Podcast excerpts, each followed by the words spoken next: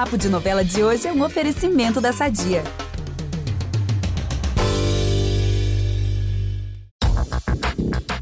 E aí, nação pantaneira, ouviram o rugido da onça? A nossa Juma colocou a fera que existe em si pra fora. Vocês viram, né? Agora, colhem aqui comigo pra gente antecipar os desdobramentos que o bafo de ontem vai causar nessa história. Eu sou o Ícaro Martins, trazendo, como sempre, uma rodada bem generosa de spoilers. Bom, a Juma mostrou José Leôncio que não se cutuca a onça com a vara curta.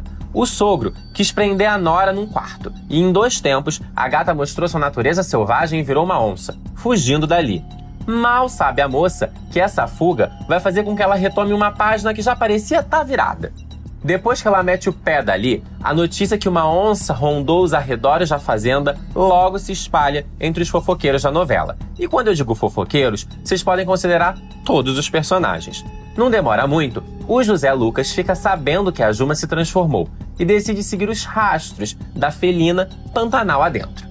Depois que não encontra a bicha, decide ir a Tapera fazer plantão lá até a Juma dar as caras por ali, já que deduz que o lugar é o único destino possível da cunhada. E o José Lucas acerta, gente. Não demora muito, a Juma aparece, com cara de quem passou poucas e boas para conseguir chegar até ali. Vamos fazer uma recapitulação rapidinho? O José Lucas era apaixonado pela Juma, mas depois se tocou que a onça é o amor da vida do irmão Jove e que o sentimento era recíproco. Paralelo a isso, o José Lucas conheceu a Érica, com quem teve um affair intenso, mas passageiro, já que a moça picou mula do Pantanal. Enquanto isso acontecia, a Juma se sentia traída por Jove, já que ele mentiu pro velho do Rio. Bom, a Juma, decepcionada, e o José Lucas de coração partido, é mais ou menos um sapato velho para um pé descalço.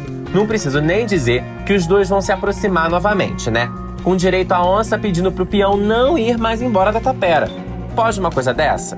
E o Jove enquanto isso? Bom, o Jove vai dizer que se arrependeu de ter tirado um retrato do velho do Rio e de ter revelado a foto. O que não adiantou de nada, já que a imagem do homem que se transforma em sucuri apareceu borrada.